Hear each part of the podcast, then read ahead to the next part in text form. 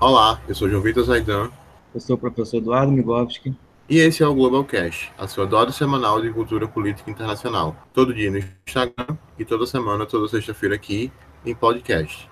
E hoje nós recebemos um já velho conhecido nosso, que é o professor Eduardo Migovski.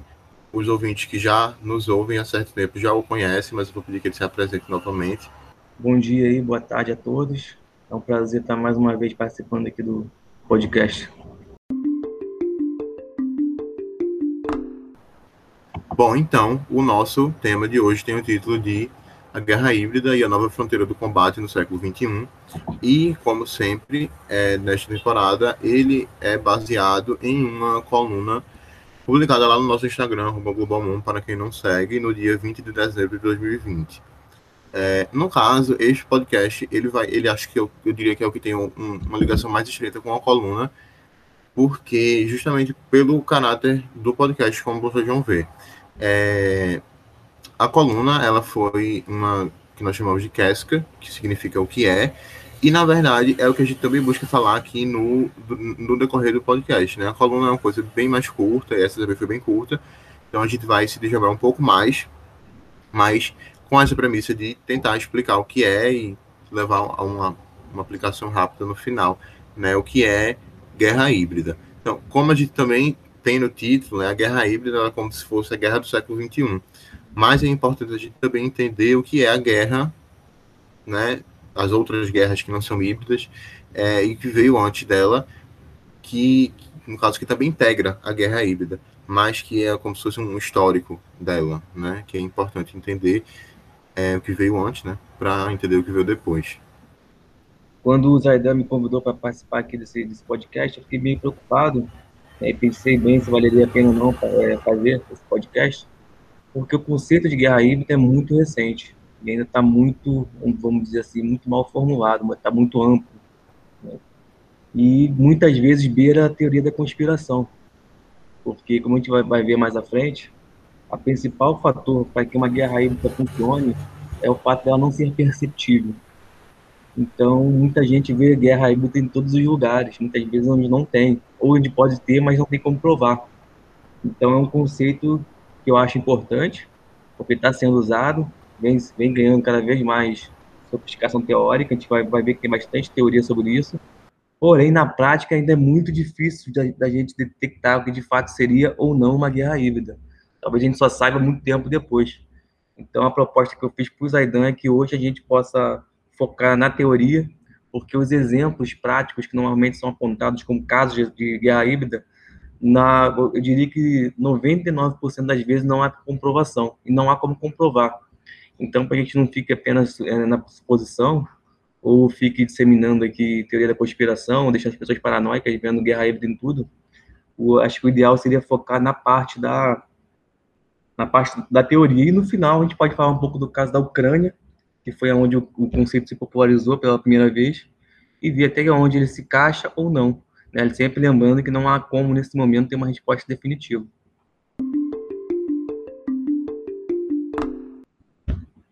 Então, para começar, eu acho que a gente tinha que começar primeiro, primeiro demonstrando é, as gerações, chamar gerações da, da guerra, porque o conceito de guerra híbrida é uma derivação da noção de, quarta, de guerra de quarta geração. Então, a gente tem, primeiro tem que falar do que seria uma guerra de primeira, segunda, terceira, quarta, e muitas vezes o conceito de guerra híbrida é apresentado como sendo sinônimo de guerra de quarta geração. A gente vai ver aqui hoje que não é. São coisas diferentes. Porém, o conceito de guerra híbrida é, sim, uma derivação do conceito de guerra de quarta geração. Tá? Então, vamos às gerações. A primeira geração, chamada guerra de primeira geração, é basicamente do início da invenção da arma de fogo. Tem gente que retrocede até lá, Império Romano, grego, mundo antigo, enfim, não importa. A questão é que ela vai ou antes da invenção da arma de fogo, ou da invenção da arma de fogo, até basicamente a invenção é, da arma de fogo recarregada pela culatra, ou ir de arma raiada. Calma, sei que parece difícil, vamos entender o que é isso, tá? Não mais do que entender o que é isso, entender o efeito que isso tem na guerra. Primeiro, há uma raiada, né, tem a ver com o interior da arma, onde a munição sai. A arma raiada, vocês precisam saber, é o seguinte, que ela dá mais precisão ao tiro. Então, antigamente, você atirava, o tiro não ia necessariamente onde você apontou. Com a invenção da arma raiada, a precisão é muito maior. E, principalmente, tá? É a invenção do, do tiro pelo aculato. Por quê? A guerra de primeira geração é basicamente aquela guerra napoleônica, guerra civil americana, guerra do Paraguai, em que você tinha uma fileira de soldados, eles municiavam a arma ao mesmo tempo pela frente e atiravam. Essa é a guerra de primeira geração.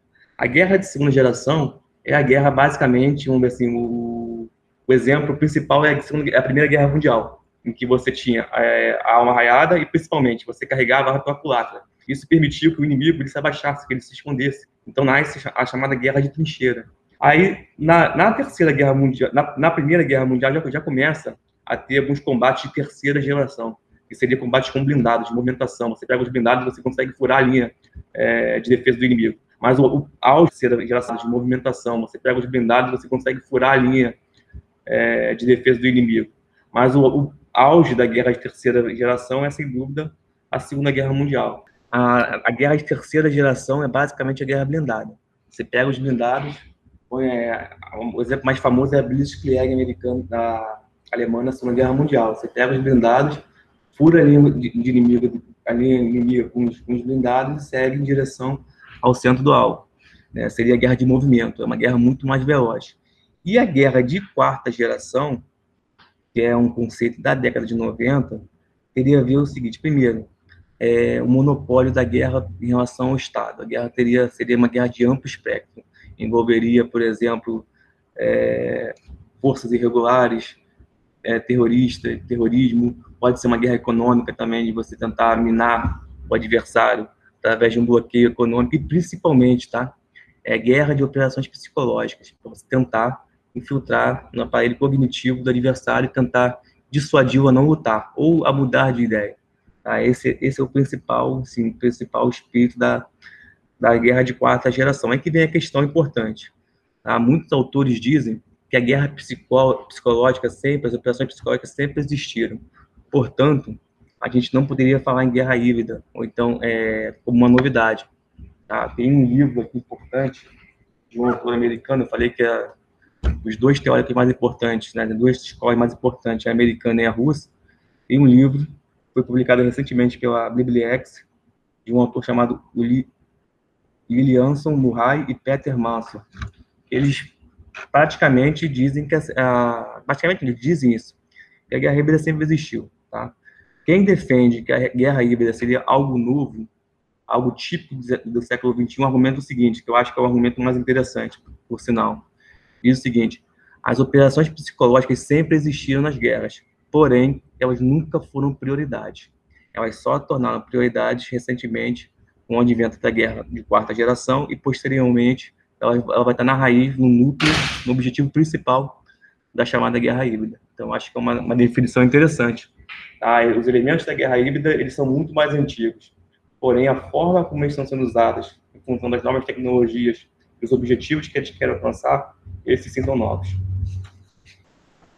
Então aí a gente vê a diferenciação né, da, da guerra híbrida para em relação às, às outras também a gente percebe alguns elementos das outras na guerra híbrida. Mas aí um elemento que foi né, que é um ponto chave para entender são justamente essas, essas, operações psicológicas, né? Esse, esse ponto da guerra. Então, eu acho que seria interessante a gente debruçar um pouco sobre eles, tanto no passado quanto no presente, e aí talvez vamos falar um pouco sobre o futuro.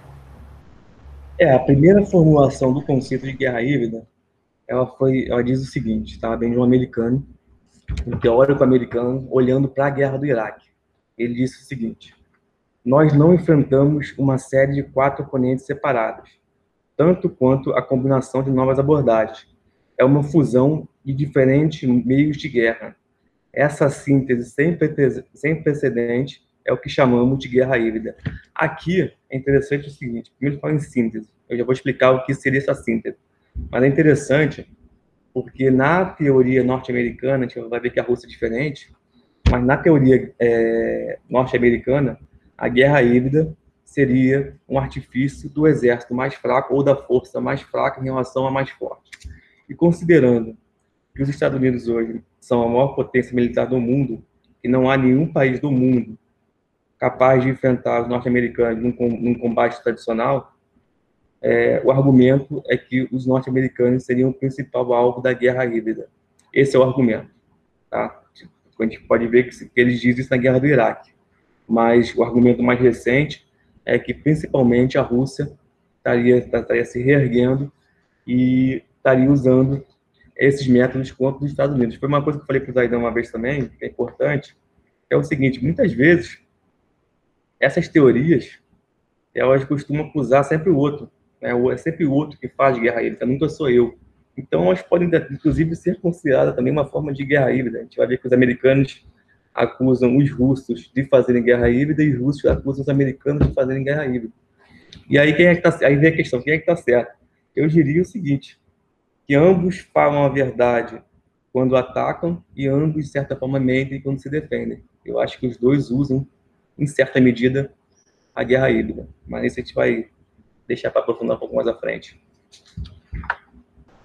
Com certeza, com certeza. Eu acho que esse ponto de que é, o discurso sobre guerra híbrida, o debate sobre guerra híbrida também é uma forma de guerra híbrida, é o mais emblemático dessa, dessa forma de guerra, né? Porque quando você fala em guerra, né, do ponto de vista imagético, seria impossível você dizer que não está em guerra estando em guerra. É uma coisa que de início é muito impactante, soldados, bombas, gente morrendo, etc. Mas e aí você dizer que guerra é isso, mas a partir de agora guerra também pode ser coisas que não são isso e a pessoa às vezes pode estar participando de uma guerra híbrida sem nem saber e tudo mais. É, justamente com o uso de coisas que não são soldados e, e também o uso de, de, de, elementos que inconscientemente estão num, nesse espaço de guerra, né? Que é também um ponto muito importante para o um entendimento do, do conceito e tem muito a ver com, com essa questão psicológica que é explorada pelos estados e pelos elementos, né, pelos atores, no contexto da guerra híbrida. É, tem uma questão que eu acho importante, não sei se eu falei sobre a guerra de quarta geração, é que ela é, não faz distinção entre guerra e paz, entre civil e militar. Na verdade, ela atua de forma permanente, através do que eu falei da chamada operações de guerra psicológica. Por isso também é conhecido como guerra de amplo espectro. Né? Acho que é um, um caso importante para a gente colocar. Né? E muitas vezes ela atua de forma invisível. Então é um, é um, tipo de guerra totalmente diferente da terceira, primeira e segunda geração. Inclusive, a gente pode dizer o seguinte: quando a gente fala em gerações de guerra, não quer dizer que né, a forma passada desapareceu. A da primeira geração desapareceu. A segunda também. Mas a terceira não. A terceira continua. Você ainda tem é, conflitos blindados de, de, de movimento. Então, a gente pode dizer que muitas vezes é, uma guerra híbrida pode evitar um, um, conflito de terceira geração ou um conflito de geração de terceira geração pode evoluir para uma guerra de quarta geração e uma guerra de quarta geração para uma guerra híbrida. Então são maneiras diferentes da gente ver coexistindo e não um substituindo necessariamente substituindo, substituindo o outro. Não, então, é, voltando ao conceito de guerra híbrida, né? O primeiro conceito foi que é, é, é, a fusão de diferentes modos e meios de guerra. Eu acho que isso é importante entender. Que meios e modos de guerra são esses? São basicamente é, quatro meios. O primeiro é a chamada guerra não convencional. O que é uma guerra não convencional? É a guerra por procuração. Eu tenho um inimigo, é, ou guerra indireta, né? Eu tenho um inimigo, não quero combater ele numa guerra tradicional, então o que eu faço? eu me alio ou eu armo elementos insurgentes dentro daquele, daquele estado que eu quero combater, para que esse, esses elementos insurgentes façam serviço por mim. É basicamente o que está acontecendo na Síria. Tá? Você tem o Putin, esse sim apoia diretamente o governo sírio, mas você tem uma série de outros grupos, alguns terroristas, outros não, que são apoiados por Israel, pelos Estados Unidos, para combater o governo do Assad. Então, essa, essa é a ideia de uma guerra por procuração. É uma guerra indireta. O outro meio é chamada guerra irregular. Guerra irregular é uma guerra contra o terrorismo, conhecido como terrorismo, contra a guerrilha. Seria uma guerra não, não, guerra, não guerra entre exércitos regulares, mas entre forças é, que não estão organizadas como um exército. São, muitas vezes são células terroristas, são flexíveis, são, enfim, são, é um perigo de, basicamente é um perigo difuso. É, aconteceu isso muito forte na Guerra do Vietnã. E, enfim, até hoje, com ataque ao terrorismo, narcotráfico, tudo isso pode ser considerado guerra irregular. Tem também a guerra assimétrica, que é basicamente quando há um exército regular contra um exército não regular. Então, a guerra assimétrica é muito parecida com a guerra irregular. Então, são basicamente esses, esses tipos de guerra, tá? A guerra híbrida é basicamente a união de todos esses tipos de guerra. Guerra de quarta geração, guerra não convencional, guerra não convencional, guerra irregular e a guerra, irregular e guerra assimétrica. Isso que é a ideia de guerra híbrida. Por isso que eu digo que ela é mais do que a guerra de quarta geração. A base dela, de fato, é a guerra de, de quarta geração, porém ela não se reduz, não se resume à guerra de quarta geração. Ela, é mais do que isso, ela é mais ampla do que isso. E a gente, depois a gente vai ver como é que isso atua na prática. É, é importante também perceber como os, é, os meios, né, de conflito que foram desenvolvidos anteriormente, eles não são desprezados. Muito pelo contrário. Claro que o que é, consegue se chegar a uma versão, vamos dizer, mais atualizada, mais evoluída, aí você né, despreza o que veio antes. É, dentro dessa versão. Mas se você tem um método, você tem um outro método, né? Apesar deles terem uma diferença aí de tempo, né? Um já era usado desde antes, ele não é, é descartado. Né? Claro, isso não quer dizer que tudo parou no tempo, existem tentativas de atualização, como eu acabei de falar, mas é, você, apesar de ter né, o advento das tecnologias da informação, é, tá todo mundo aí com bomba nuclear, né? Bomba nuclear não foi, não foi é, desmantelada nem nada disso, e também, é claro, usado como artifício retórico, dentre outras, outras é, formas de guerrear. Tem um, um conceito importante, que é o chamado Cinco Anéis. Cinco Anéis de Warden, já ouviu falar nisso? Está no livro da Guerra Híbrida que eu te mandei, né? É, ele parte da seguinte premissa, é difícil explicar sem você sem ter o parte visual, mas eu vou tentar. Seria como se fossem cinco, cinco, cinco círculos, né? Em que cada um teria uma importância crescente. Então, quanto mais no meio do círculo está determinada ideia, mais importante ela é. Então, por fora estaria a população, no segundo círculo estaria a mídia, sobretudo internacional, no terceiro sítio, é, círculo, que eles chamam de elite nacional, no quarto, forças armadas e policiais, no quinto, a liderança. Então, para você conseguir atingir o centro do, do, do, núcleo, que seria a liderança, que você, o político, governo que você quer derrubar, no meio de uma guerra híbrida, o primeiro ponto é você conquistar a população.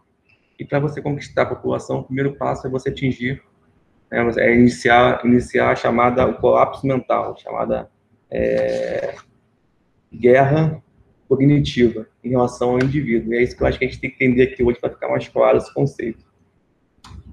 É, como a gente vem falando, um dos pontos que são de maior relevância dentro desse, dessa conceituação da guerra híbrida é a é, o destaque, né? não sei se preponderância, mas o destaque que tem essa parte psicológica e essa parte de você ter elementos que estão, vamos dizer, lutando com, é, é, ao seu favor sem a consciência deles. Né? Eles, eles são, é, não são uma tropa fardada, armada, é, nem estão de um lado declaradamente, mas que exercem uma influência importante favorável né, a, a, a, certo grupo, ainda que não tenha essa intenção individualmente, e que isso possa mudar, enfim, que é uma. É, uma, é, é um, um, um, emaranhado, né? Um emaranhado de diversas aí, muitas, muitas linhas, vamos dizer, é, que vão de um lado, de um lado para o outro, e que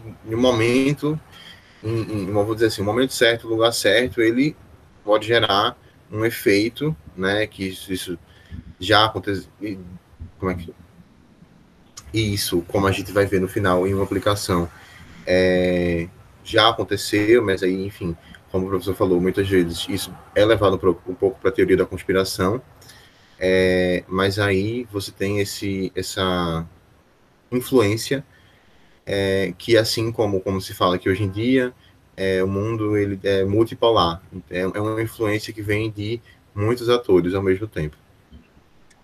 É, vamos separar em duas partes.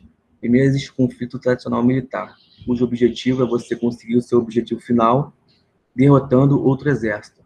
Então, por exemplo, os nazistas queriam construir o Liebesraum. Para isso, eles foram numa guerra tradicional, invadiram a Polônia, Tchecoslováquia, França, uma série de países para poder conseguir o objetivo que eles tinham. O outro objetivo, né, outra forma de você alcançar o seu objetivo é por meio da, da guerra, da, das guerras de das operações psicológicas, que é basicamente você tentar fazer, é, minar através de propaganda ou de uma série de outros artifícios a vontade do inimigo de lutar, convencer ele que lutar não vale a pena. Tá? Então seria uma forma mais mais branda, vamos dizer assim, de você ir à guerra.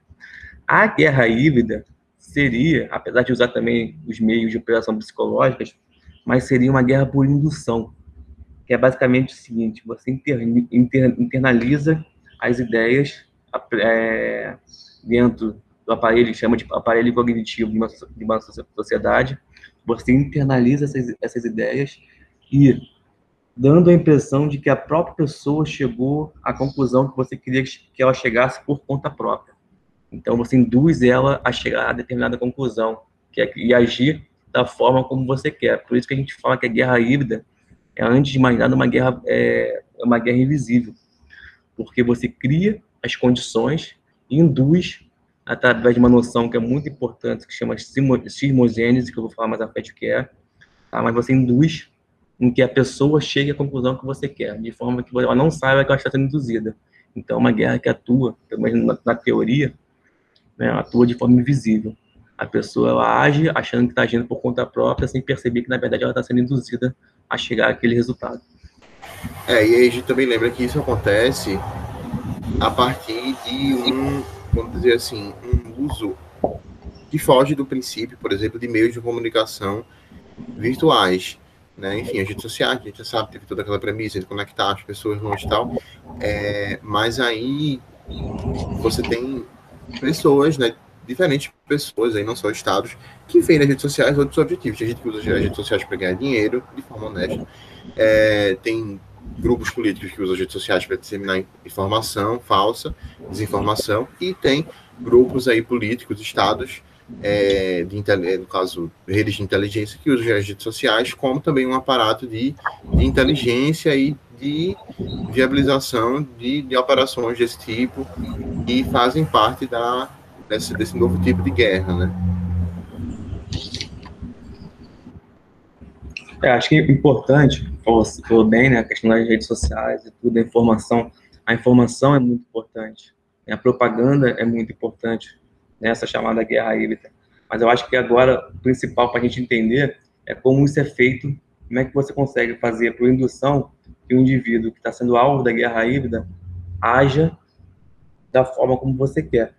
Eu que você tem visto, assim, do, do, conceito, da forma como às vezes as pessoas acusam, por exemplo, a Rússia estar fazendo guerra híbrida, você tem alguma noção como é que, como é que isso acontece?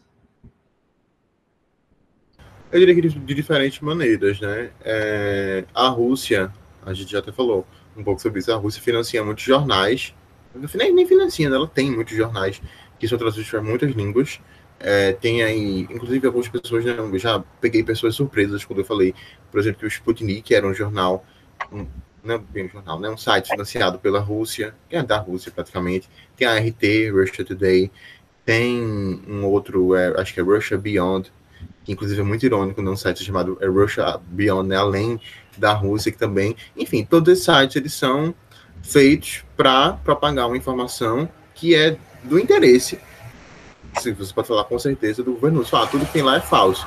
Não, porque se tudo lá fosse falso também, aí ninguém acreditar. Mas é, nada que tem lá é algo muito assim. Por exemplo, no jornal, você vê colunistas que tem diferentes no jornal, assim, que seja, tem, um, tem uma posição assim um pouco mais plural. Você vê colunistas que têm opiniões diferentes, né? Que nem sempre vão com a opinião do jornal, distorcem um pouco, né? Mas desses, desses portais, assim, você. Não é só a Rússia que faz isso, né? você não vê isso. Você vê é, manchetes tendenciosas, né? especialistas que, curiosamente, convergem sempre no mesmo ponto, que é, é, de interesse, enfim, que tem a ver com, com o que a Rússia interessa, e é aquela coisa como o professor falou no início. É, muitas vezes o que é falado né, nesse meio, enfim, que os, os países se acusam é verdade, né? O que eles acusam é verdade, mas ao se defender é mentira. Então, muitas vezes, o que está lá, o que é dito nesses, nesses portais é verdade, embora não seja né, a, a título de difundir a verdade. Então, eu acho que esses portais são bem importantes.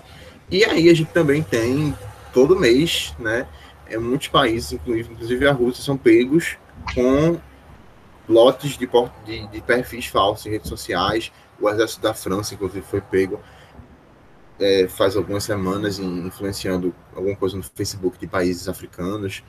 É, e aí, enfim, a, a Rússia também também faz isso. É, e aí você tem um, um você dá só mais um exemplo para ficar, é, que é uma guerra híbrida, eu diria que ela é um pouco mais próxima da guerra convencional, que inclusive isso está rolando no Congresso dos Estados Unidos, que é uma acusação de que a Rússia é, teria financiado soldados no Afeganistão, soldados do Talibã, para matar soldados dos Estados Unidos é, que querendo ou não, é uma forma de destabilizar o inimigo, né? Matar soldados. Mas aí você já vê que, né? Inclusive com esses exemplos você vê que a guerra híbrida vai desde um jornal, né? Quem diria um jornal fazer parte de uma guerra, até matar pessoas mesmo.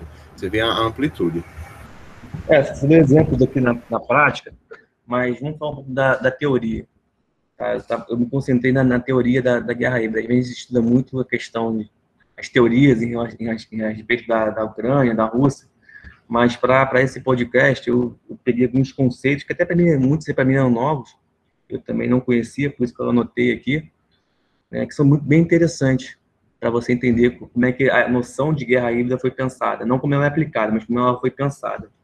Então, segundo os teóricos da guerra híbrida, é o principal objetivo de uma guerra híbrida é a infiltração no aparelho cognitivo da população, né, que é basicamente as ideias que um povo tem de si mesmo. Basicamente isso. Para isso, eles, fa eles fazem a chamada ofensiva cognitiva. É basicamente uma campanha de operação psicológica de desinformação. Qual o objetivo disso? Tá? Primeiro, normalmente, uma sociedade, as pessoas têm muitas certezas em relação ao governo, em relação à vida, em relação à religião. Né? A, a guerra de chamada ofensiva ofensiva de desinformação, né? essa desinformação, é, visa basicamente você desconstruir essas certezas de todas as formas, seja mostrando aspectos que não são normalmente reconhecidos pela população, ou seja simplesmente mentindo mesmo, não tem problema. Aqui está falando de guerra. Então, guerra, na guerra, a mentira faz parte do, do conflito.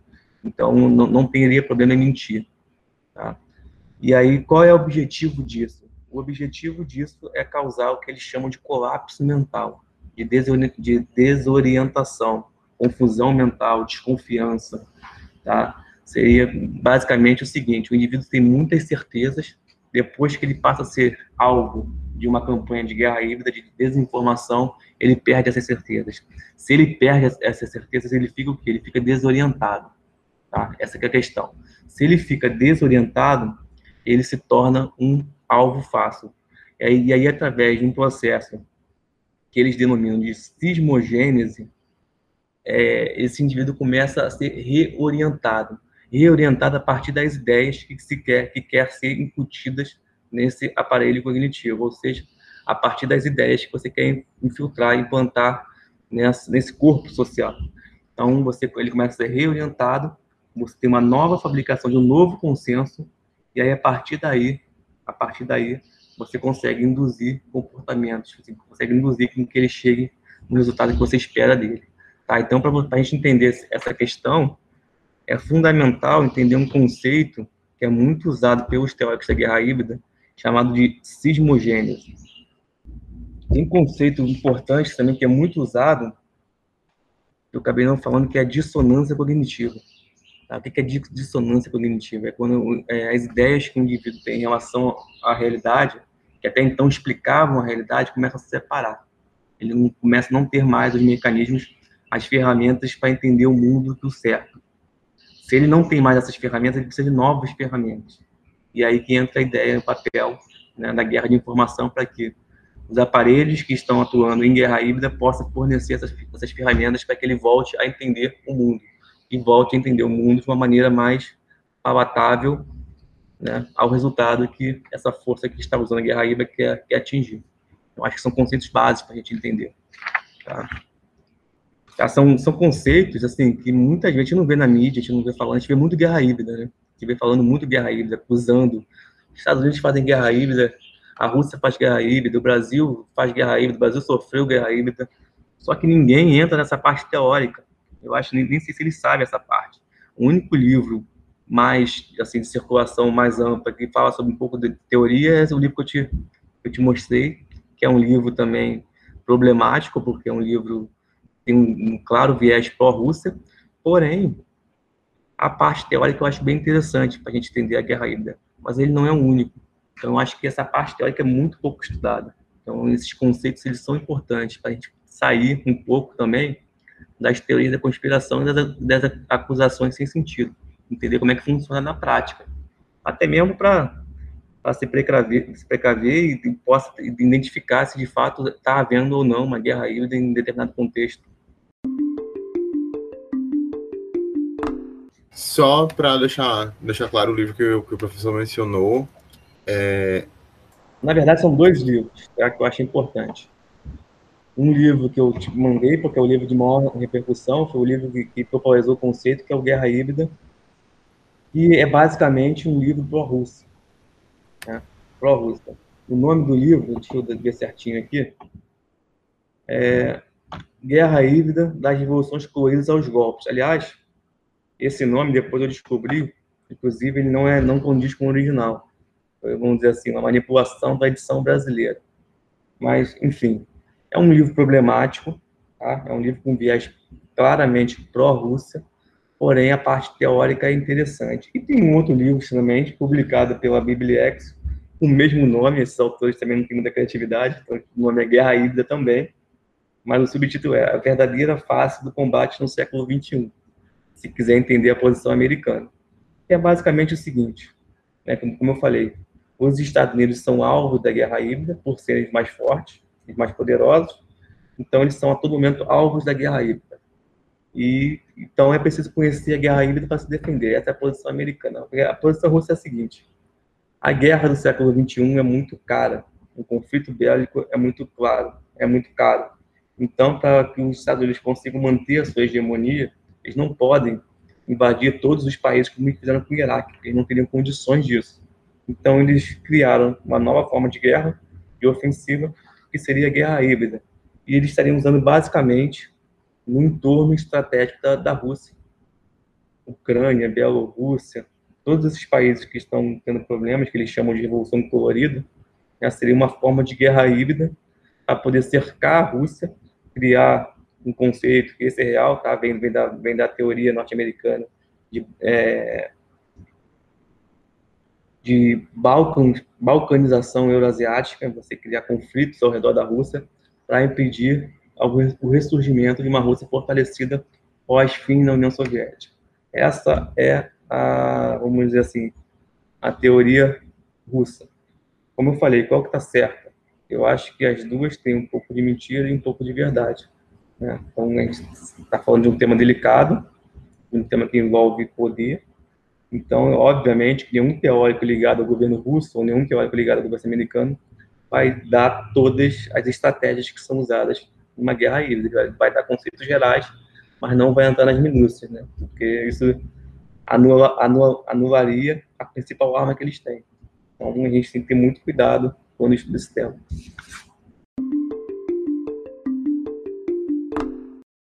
Bom, só queria dar mais uma ênfase nessa questão do livro. É, eu até chamei a atenção para a gente falar o nome, porque, é, enfim, os ouvintes não não veem isso, mas para esse podcast especificamente, o, o, o, trabalho antes foi bem, bem aplicado. É, do inglês para o português, né, o original desse livro não é em português, o título é Hybrid Wars, é, né, Guerra Híbrida, e a tradução, né, a tradução mesmo seria algo como abordagem adaptativa indireta de mudança de regime. Então, é, o, o que né, a conceituação básica de guerra híbrida, originalmente, seria abordagem adaptativa indireta, que o autor, no título, né, é interessante perceber o título, que o autor, é, que é o Andrew Corípico, associa a mudança de regime. em português, desistiram de traduzir, para dizer o mínimo, colocaram das revoluções coloridas, alguma um coisa, golpe. um golpe, eu acho. É... Enfim, né? não foi uma tradução.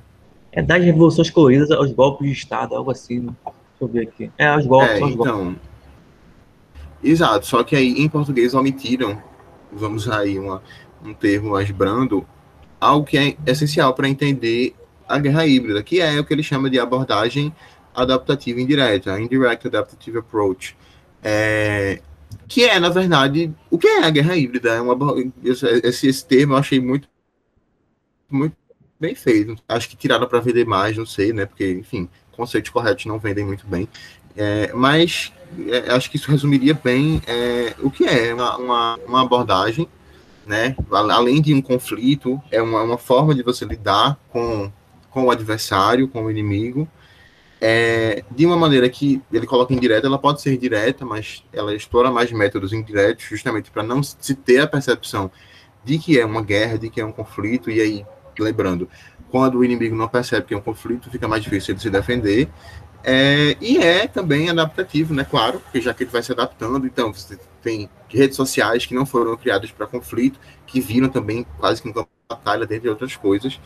É, então, e aí eu queria só essa coisa de, dessa adaptação, é, e aí não estou dizendo que não vou entrar na teoria da conspiração, mas a gente tem a nova rede social aí, o Clubhouse, é, e no início, ela já está no início, né, ela ainda está no início, mas faz, acho que uma semana, uma semana e meia, que começaram a abrir salas falando da questão da China, de algumas coisas relacionadas à China. E aí a China, com poucas horas já, já bloqueou também, né? E aí não estou dizendo que essas pessoas falando da, da, da China China e financiadas por ninguém, mas é claro que alguém falando de alguma, alguma questão errada da China favorece, lógico, os Estados Unidos e, enfim, pessoas que têm a China como, como adversário. Então você vê que é tudo muito rápido, tudo que se adapta muito, e eu não tenho dúvida de que grande parte da população, grande, grande parte do grande parte do grande público, é, enfim, né, a maior parte do grande público não tem ideia do que está acontecendo. Então, se isso, isso é o que a gente tem, tem acesso. Tem coisas ainda mais mais profundas aí que não sabemos, pode nem estar acontecendo, né? E também gente um pouco na teoria da conspiração. É, como eu falei, né, é algo muito novo, a parte teórica é muito recente, pouca gente conhece, eu mesmo estou conhecendo agora, estou começando a me, aprofundar agora, porque realmente é algo muito novo. E é interessante, eu queria só ler aqui uma passagem para vocês que eu acho interessante para entender o que seria essa guerra híbrida, como é que é a atuação dessa guerra híbrida. Segundo Oríbico, não sei como é que escreve esse autor, né, que eu indiquei da, da Guerra Híbrida, esse russo, ele diz o seguinte, que a Guerra Híbrida é a passagem da guerra psicológica para o que ele chama, citando outro autor também, que o nome é pronunciável, mas o que ele chama de guerra neocortical, infiltração no aparelho cognitivo da população. Aí vem a definição. A guerra neocortical é uma guerra que se esforça por controlar ou mudar, ou mudar o comportamento do organismo inimigo sem destruí-lo. Para tanto, ela influencia até o ponto de regular a consciência e as percepções, as percepções e a vontade da liderança do adversário. O sistema neocortical do inimigo. Dito de maneira mais simples, uma guerra neocortical tenta penetrar nos círculos recorrentes e simultâneos de observação, orientação, decisão e ação. Né? De maneira complexa, ela esforça, ela esforça por munir os líderes do adversário, seu cérebro coletivo de percepções, dados sensoriais e dados cognitivos, projetados para resultar em uma gama de cálculos e avaliações estreitas e controladas, ou predominantemente grande e desorientada. O produto dessa avaliação e cálculo são escolhas de adversários que correspondem às escolhas e resultados que desejamos. Não se deu para entender. É um pouco difícil, sim, a linguagem, uma linguagem técnica, mas é basicamente isso.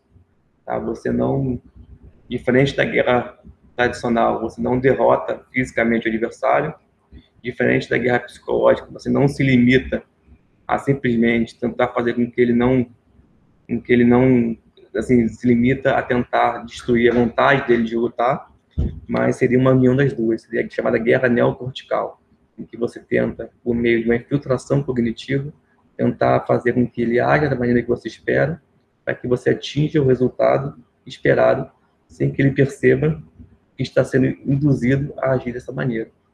É algo assim, assim, seria o perfeito das guerras, né? mas na prática é muito mais complexo do que isso. Não é tão simples assim você conseguir induzir um processo desse. Mas o objetivo é esse. Não, eu queria só chamar a atenção, que o professor já mencionou, mas só dando uma ênfase um pouco maior. É, a gente observando né, essa, esse vocabulário usado, vê que as comparações, né, as comparações discursivas que ele faz com, com o corpo humano, né, ele fala do cérebro, do, né, a coluna vertebral, algo assim. Então você vê como, como assim, é, é esse, é, essa essa ferramenta discursiva que ele usa para definir o que ele está falando, ela também é mais sofisticada. Então não é só é, campo de batalha, né? Aquela, aquela terminologia mais utilizada nesse, nesse, é, nesse tema. Ela se torna também mais sofisticada acompanhando é, também o que está sendo conceituado, né? Sim, na, na, guerra híbrida, as ciências humanas têm um papel predominante preponderante. A teoria das ciências humanas, psicologia, antropologia, sociologia, filosofia, todas essas áreas são, vamos dizer assim, ganham destaque no combate, né? Então, esse, essa linguagem não, não vem do, do nada. Ela é tirada da, das ciências humanas, praticamente, principalmente da antropologia e da psicologia. Pois é, né? Precisa um novo tipo de guerra aí para as ciências humanas serem valorizadas. Pelo menos alguma coisa. É, se a, vamos dizer assim, se a a infiltração cognitiva é o objetivo central, então a área central, principal área de estudo da, da guerra híbrida é a psicologia, né? a propaganda, a comunicação, são as principais áreas. E a antropologia também, porque trabalha com, com, com sinais, com culturas, né? então são as três áreas mais importantes, propaganda, comunicação, psicologia e antropologia. Mas voltando ao que eu estava falando, tá? O principal objetivo para você conseguir fazer essa mudança de comportamento é você conseguir desencadear um quadro que eles chamam de sismogênese. Que aí tem sismogênese simétrica, assim, tem um monte de tipo de sismogênese. Não precisa entrar em todos aqui. Mas acho que o objetivo principal é entender o que significa sismogênese. Você faz alguma ideia? É, fazendo uma, uma, uma análise assim, meio etimológica, gênese né, tem a ver com a base, com, com a é da base, né? A partir da qual algo se algo se constrói, algo surge. E esse sismo aí Sismo com C, tá? Né? Acho que é o, não conhece, o X não. da questão. É, é, é importante. Quase que eu ia nessa. É, esse sismo aí, acho que a gente pode. É, acho que é o X da questão, né? Que a gente pode explorar, tá dar o significado. vou ler para você a definição que o Beston deu, que foi o que Neven Beston, Beston, não sei como é que se pronuncia, né, deu para que seria sismogêneo, é o que propôs esse conceito, depois a gente discute para tentar entender como é que isso funciona na prática. Mas é basicamente o seguinte, definirei sismogênese como um processo de diferenciação das normas de comportamento individual, resultante da interação cumulativa dos indivíduos. Temos não apenas de considerar a reação de A ao comportamento de B, e o efeito disso sobre A. Muitas, muitos sistemas de relacionamento, seja entre indivíduos, seja entre grupos de indivíduos, contêm uma tendência para mudança progressiva.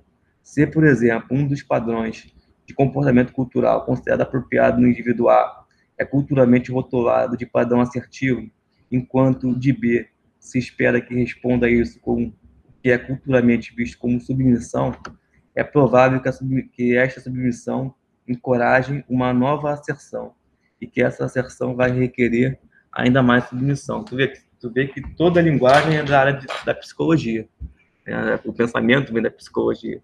Então é basicamente o seguinte, que eu entendi dessa, dessa passagem.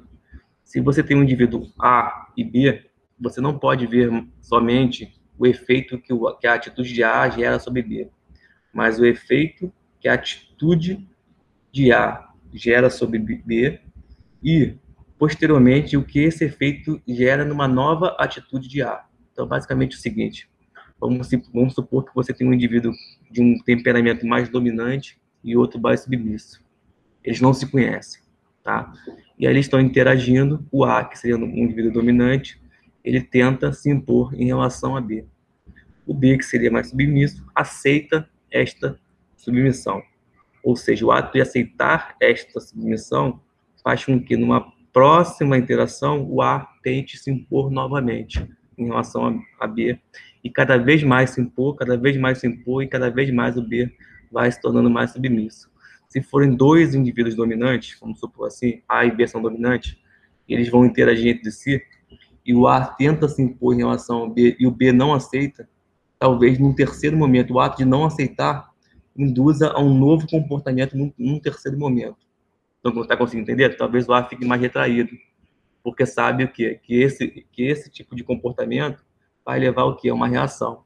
Por outro lado, se o B for submisso, aceitar a submissão, isso induz com que o A cada vez mais se torne mais e mais e mais dominante e o B mais e mais submisso. Essa que é a ideia da, da guerra híbrida, tá?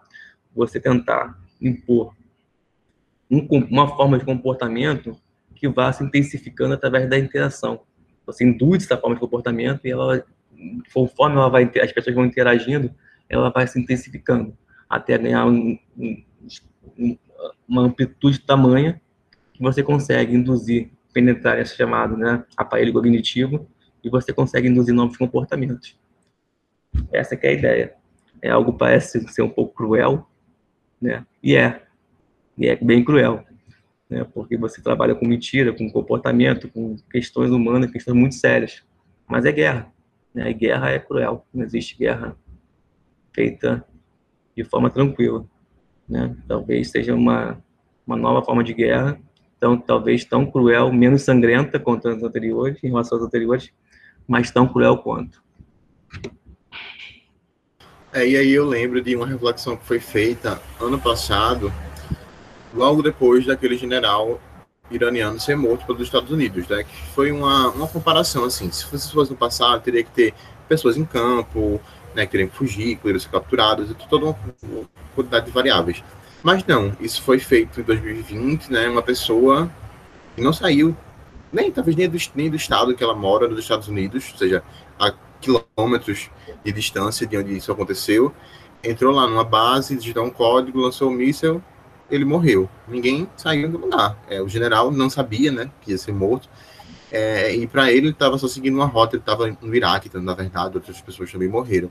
Então, eu acho que isso mostra também é, o, o, ao mesmo tempo que a guerra híbrida, ela não mostra a sua face de início, então você não tem grandes batalhões, não tem sangue, é, não tanto sangue tudo, mas ela não deixa, ou talvez ela seja ainda mais cruel, talvez justamente por isso, porque ela não abandona essa crueldade que tem a guerra, normal, essa barbaridade, mas ela é, coloca máscaras, né, de certa forma, e ela transforma ambientes, transformações que são pacíficas, tipo rolar o feed do Facebook e afins, em um, um, é, um ato que não que pode levar à guerra no sentido que a gente está esperando um estopim, mas que talvez justamente a gente não espere mais estopins, né? Quando a gente estuda a guerra sempre tem um tal coisa que causou o estopim, a invasão da Polônia, é, o assassinato de Franz Ferdinando. Então a gente não, talvez não tenha mais, não espere mais e sempre é, é, esteja constantemente nesse, nesse ambiente em que um está né, tá explorando a vulnerabilidade do outro e, e enfim, né, a gente não, não, não tem mais esse, esse estopim. Bom, então, caminhando para o final, é, é, esse podcast já ficou um pouco maior do que a gente previa e a gente já deu também algumas aplicações práticas do decorrer. Então, eu já vou perguntar ao professor as suas considerações finais. É, assim, como eu falei no início, né, a minha ideia foi buscar na teoria, porque na prática é muito difícil a gente saber o que é e o que não é guerra híbrida. É, praticamente, se a gente for ler os teóricos, os textos que saem na mídia, tudo é guerra híbrida. Se tudo é guerra híbrida, nada é guerra híbrida. É, fica difícil saber. É, há muita acusação. Então, a minha intenção aqui não é trazer a teoria da Rússia para acusar os Estados Unidos, nem trazer a teoria americana para acusar a Rússia de guerra híbrida.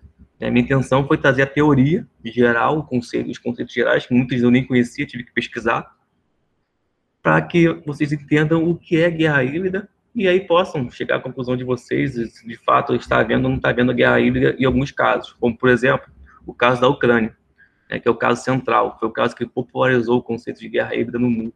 A teoria russa diz o seguinte, diz que, como eu falei, há um cerco em relação à Rússia, para quê? Para evitar que a Rússia se recupere pós-Guerra Fria, volte a ter o poder mundial, a projeção mundial que teve anteriormente. E para isso eles usam a teoria, uns teóricos americanos que falam em balcanizar a Eurásia, que é basicamente você fazer pequenos estados ao redor da Rússia, é, estados não controlados pelo governo russo, e impediriam um crescimento, uma projeção de poder por parte do governo russo. Tá? Essa teoria existe, isso é verdade. Agora, se isso realmente está sendo usado por, é, na chamada Revolução Colorida ou Guerra Híbrida, já é outra história. Tá? A acusação dos teóricos russos, do governo russo, é que a, guerra, a crise na Ucrânia foi basicamente o primeiro caso, tanto aqui na Ucrânia quanto na, das revoltas árabes, da Revolução Árabe lá, né? o levante árabe, a Primavera Árabe, foram os primeiros casos da chamada é, Revolução Colorida, que seria uma induzida, induzidas a partir da guerra híbrida americana. O essa é a acusação do governo russo. Esse livro que eu falei também faz essa acusação. Foi ele que popularizou esses conceitos. Porém, não consegue mostrar como isso é feito. A gente for ver, por exemplo, a influência é, russa na mídia ucraniana é muito maior, por exemplo, do que a influência ocidental. Então, como é que eles, como é que a propaganda norte-americana da OTAN ocidental conseguiu entrar na Rússia a ponto de fazer uma revolta popular contra o governo sem sequer ter muita aderência na mídia. Eles falam, mas tem o Facebook. Ok, mas será que é tão simples assim? Né? Eu acho que não. Então, tenho minhas dúvidas em relação a isso. O que acontece, que de fato pode acontecer, é o seguinte: há uma insatisfação popular já é, manifesta, ela não é criada, mas ela já existe. Tá? Você tem uma revolta contra o governo, uma vontade de mudança, e aí você usa a propaganda para tentar intensificar essa revolta, para tentar é, intensificar este sentimento de mudança. Agora, você criar um sentimento nada, usando só o Facebook, sem, sem dar apelo na mídia, nem nada, eu acho que é muito forçado. Eu acho que não há como você fazer isso. Mas, de fato, se você já tem uma abertura, se você já tem uma insatisfação, uma revolta, uma crise, um governo em crise, uma crise econômica, então você consegue, por meio de propaganda, é, de uma ação de guerra psicológica, você consegue de fato é, acentuar essas divergências e levar à desestabilização de um regime e, no limite, a mudança de governo da forma que você deseja. Agora, se esse é o caso da, da Ucrânia, isso aí realmente não tem como afirmar agora. Não dá para afirmar. Bom, exatamente, né? A nossa intenção foi ampliar um pouco mais é, a discussão sobre esse conceito, né? A gente se, tentou se ater, eu nem não consegui tanto, mas a gente tentou se ater mais conceitual mesmo, porque é ainda um, um, estudo novo, né?